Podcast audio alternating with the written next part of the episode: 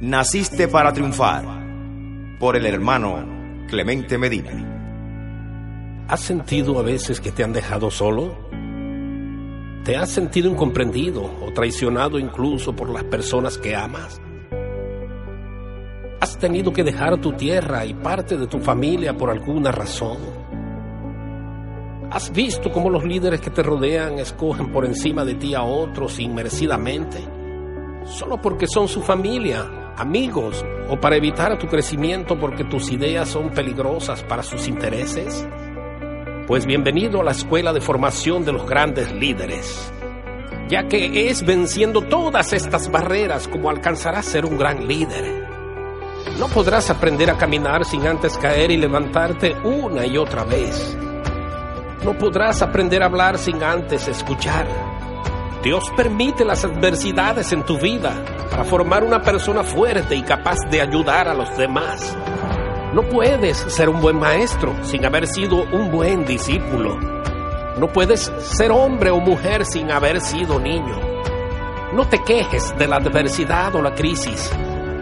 Tómalas como tu escuela para crecer y expandirte.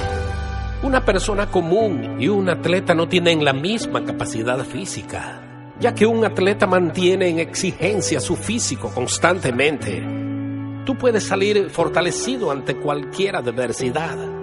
Si confías en Dios y empiezas a buscar la parte buena que hay detrás de cada obstáculo. La palabra de Dios dice en Romanos 8, versos 31 y 32, ¿qué pues diremos a esto? Si Dios es por nosotros, ¿quién contra nosotros?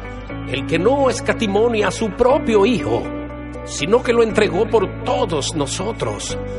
¿Cómo no nos dará también con Él todas las cosas? Todos, pero absolutamente todos los inventos que ha creado el hombre han sido para combatir adversidades. La tierra misma, antes de ser lo hermosa que es hoy por hoy, estaba desordenada y vacía. Pero Dios en lugar de quejarse, vio la gran oportunidad de hacer algo hermoso. Sigamos el ejemplo que Dios nos ha dado.